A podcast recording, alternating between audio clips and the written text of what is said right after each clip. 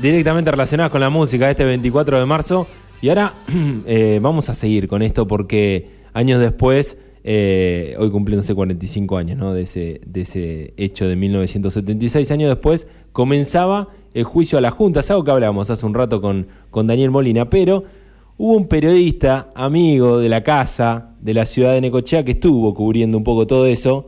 Eh, y ese señor Gustavo Nicolás, a quien tenemos el del otro lado de la línea. Gustavo, muy buenos días, ¿cómo estás? Hola Juan, ¿cómo te va? Eh, un gusto saludarte y, espero poder ser eh, útil en, lo que quieras saber y en lo que yo eh, recuerde básicamente en lo que fue en nuestra ciudad el, inicio del denominado juicio por la verdad, que después terminó con la condena de dos ex policías vinculados con secuestros y torturas en el último golpe de Estado de 1976. Bueno, vamos a empezar por eso entonces. ¿Qué es lo que recordás eh, directamente de, esa época y, de esa cobertura, digamos, que terminaba de la manera que vos estás contando? Bueno, eh, los juicios por la verdad se desarrollaron a lo largo y ancho de todo el, país. Eh, fue a través de un, amparo que prosperó en la Comisión Interamericana de Derechos Humanos y a modo de reconstrucción de la verdad histórica para que la sociedad tuviera acceso al conocimiento y a la información de lo que había sucedido, se decidieron llevar adelante eh, este tipo de, audiencias, de juicio por la verdad, también eh, un poco para mm, poner en, valor el, testimonio de quienes fueron eh, víctimas de la, de la dictadura militar. Es cierto que hasta ese momento lo sucedido no, no, no tenía un, valor legal, era más bien eh, testimonial, pero de alguna forma se buscaba reivindicar a las víctimas. Te cuento que se desarrolló en el Consejo Deliberante con la composición eh, del Tribunal Oral Federal de Mar del Plata, que se trasladó hacia nuestra ciudad, con uh, un fiscal y con un abogado que en ese momento mm, asistía a mm, víctimas y familiares del eh, golpe de Estado, representado en el doctor César Sigo, también como creyentes actuaban en las secretarías de Derechos Humanos de provincia y de nación, y fue eh, una jornada realmente maratónica, que en aquel momento se pudo eh, transmitir en vivo por la tele local y donde desfilaron, bueno, quienes precisamente fueron víctimas y complicaron mucho la situación de quienes actuaron con distintos tipos de acciones represivas en aquel momento. Me quedó marcado el testimonio de Antonio Povilaitis, eh, que mm, destacó desde principio a, fin eh, los padecimientos que le tocó vivir, el caballo, las torturas, responsabilizando esa situación al ex comisario Héctor Francisco Vicarelli, eh, también lo hizo de una manera muy particular Marcela Aramburu, contando cómo militares irrumpieron en su vivienda y torturaron y secuestraron a, su padre mediante torturas, ella también fue víctima de la dictadura, incluso en un tramo de la declaración de Pubilaitis eh, se acusó a quien por ese momento era comisionado municipal eh, por parte de, la dictadura, como el intendente Alberto Vicente Precario. Eh, en fin, fue una jornada muy fuerte donde quienes no habíamos tenido pleno conocimiento del accionar de los militares y la policía de la provincia de Buenos Aires en Necochea, te puedo asegurar que nos eh, movilizó mucho. Me imagino que fue eh, esto último que decís vos, ¿no? Una jornada para eh, visibilizar o algo que se podía conocer un poco a voces, pero tener los testimonios de manera oficial y, reales, escucharlos por primera vez debió haber sido tremendo.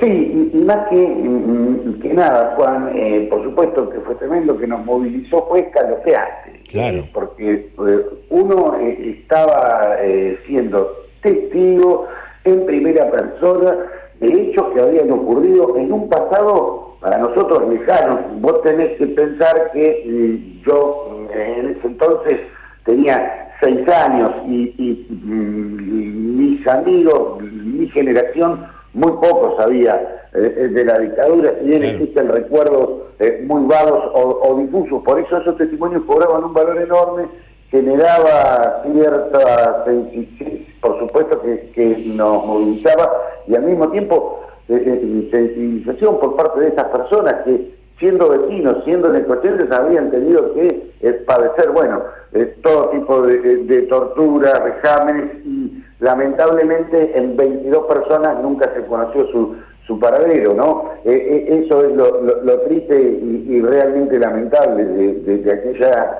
época nefasta de la historia argentina.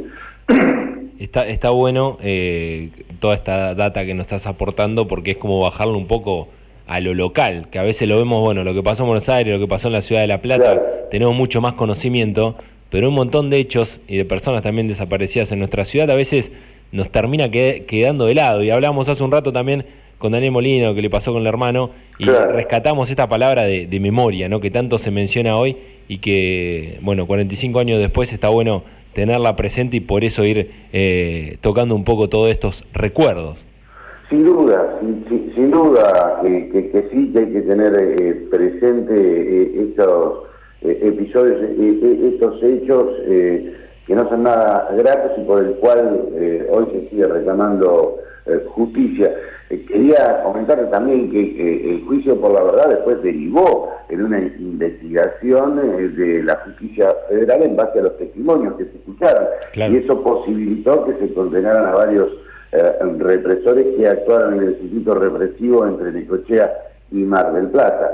Recuerdo que um, Héctor Francisco Vicarelli recibió una condena de siete años eh, de prisión, la mayoría de ellas la, transitó con un arresto eh, domiciliario. Y Jorge Mario Larrea, si no me equivoco, fueron cinco, en ambos casos por hechos vinculados con secuestros y, torturas. Eh, no fue la pena que solicitaba la, querella, pero obtuvieron eh, e, ese castigo por parte de la Justicia Federal de Mar del Plata. Eh, esa, esa, jornada directamente se desarrolló en un solo día, digamos, con estas exposiciones y después continuó para esta condena más adelante.